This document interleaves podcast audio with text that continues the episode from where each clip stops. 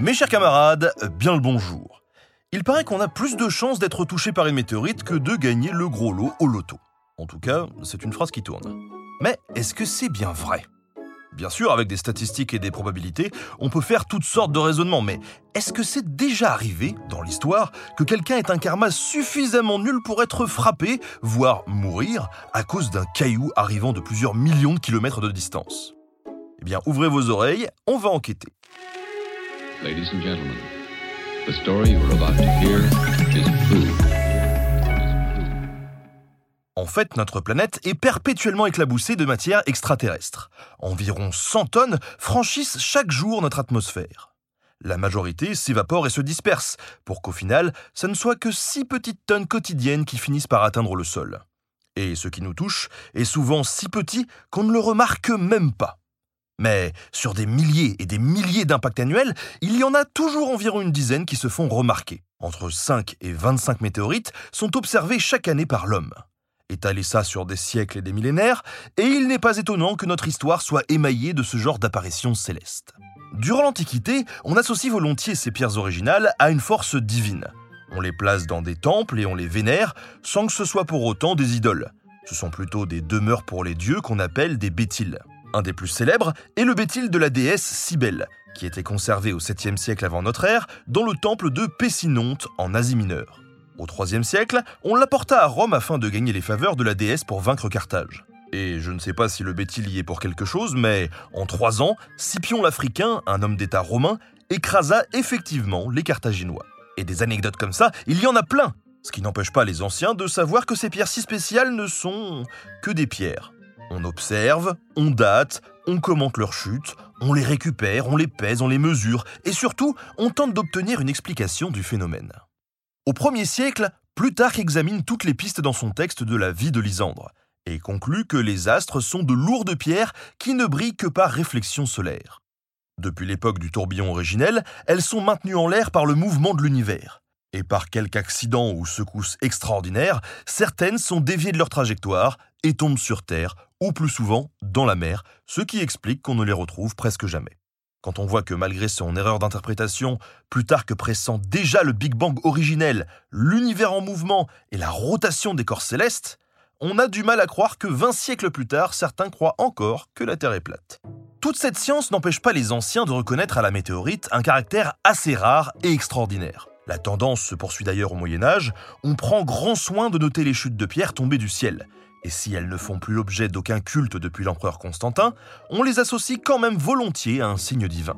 C'est ainsi que le 7 novembre 1492, à Ensisheim en Alsace, une pierre de 260 livres, environ 118 kilos, s'écrase dans un champ.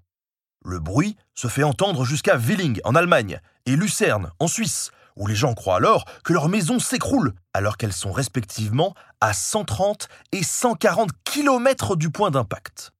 Et qui se trouve alors précisément à Ensisheim Eh bien Maximilien Ier, le roi des Romains, qui à la tête de son armée se prépare à auxir du français en masse. Pour lui, c'est un signe de victoire. Avant de se précipiter dans la bataille, il fait récupérer et conserver la pierre dans l'église locale, suspendue par une chaîne à la voûte du cœur. Et elle restera là jusqu'à la Révolution française.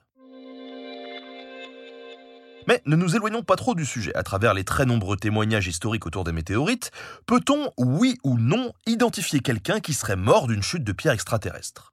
Ça devrait pouvoir se trouver. Depuis 1807, l'Université d'Harvard dirige l'International Comet Quarterly, qui recense tous les événements météoritiques observés.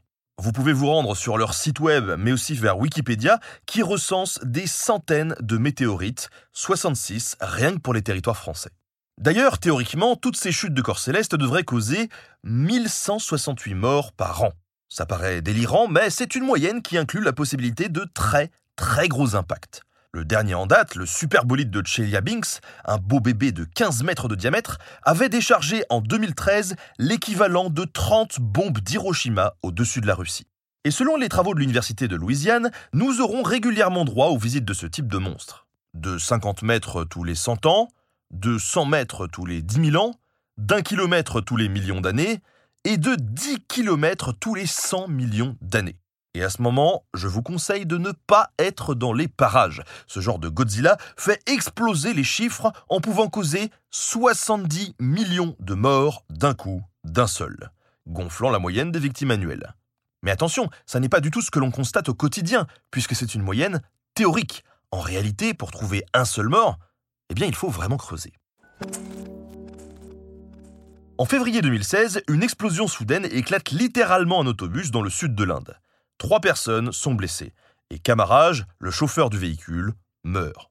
Aucune trace d'explosif sur place, mais un petit cratère au sol où la police scientifique retrouve des fragments de roches magnétiques présentant des brûlures, comme si elle était entrée dans l'atmosphère. Plusieurs témoins affirment avoir vu une traînée dans le ciel avant l'accident. À défaut d'autres explications, on conclut donc qu'une météorite a, pour la première fois de l'histoire, tué quelqu'un. Enfin, on, c'est vite dit. Depuis leur bureau américain, les experts de la NASA refusent de reconnaître le cas beaucoup trop improbable. Marc Boslug, physicien des impacts planétaires, rappelle que vous n'avez, chaque année, qu'une chance sur 100 milliards d'être touché par un météore. Lindley Johnson, responsable du département défense de la planète de l'administration américaine, abonde dans ce sens, déclarant même qu'aucun cas de mort par météorite n'a été avéré dans l'histoire.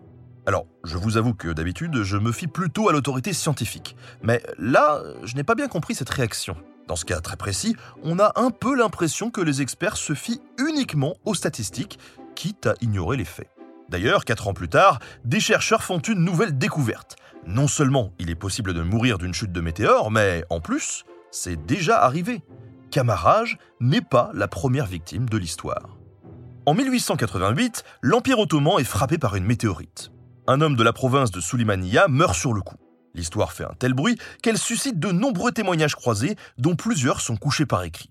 Le gouverneur local n'hésite pas à rendre visite au grand sultan Abdulhamid II afin de lui rapporter officiellement l'accident extraordinaire. Tous les documents qui parlent de l'affaire sont alors conservés dans les archives d'État, ce qui a permis aux chercheurs Bayat Lee et Jenny Skens de les analyser. Trois témoignages concordants et l'aspect officiel des rapports rendent crédible l'histoire.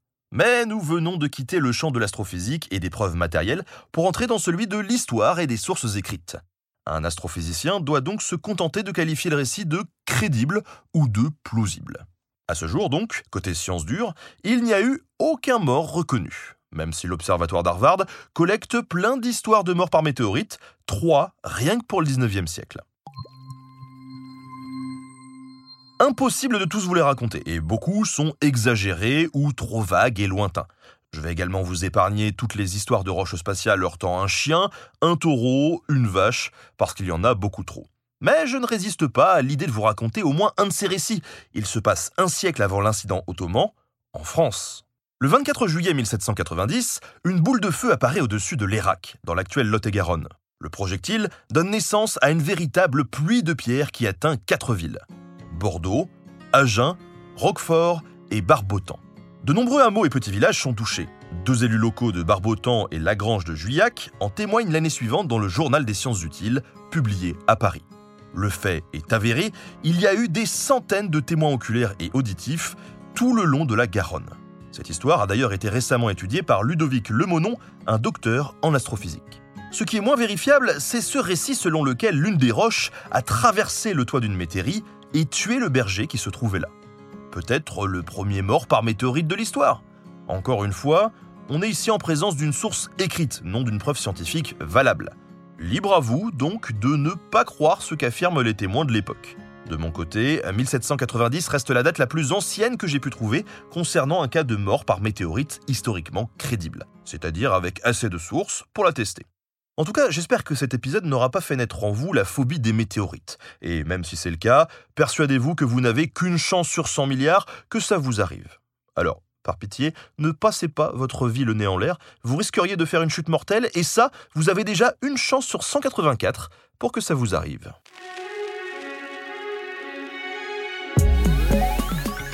Merci à tous d'avoir suivi cet épisode préparé avec Jean de Boissaison. Merci à Studio Pluriel pour la technique. N'oubliez pas de vous abonner au podcast pour ne pas louper les prochains épisodes de Nota Bene. À très bientôt.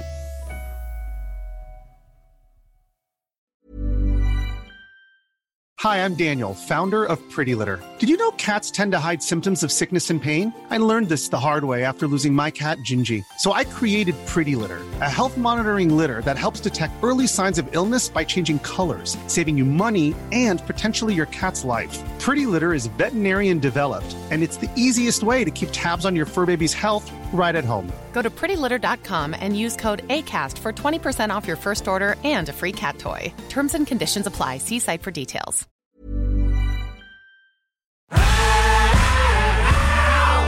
Si vous avez aimé ce podcast, vous aimerez aussi mon autre podcast, Callisto, dans lequel je vous raconte des mythes et des légendes.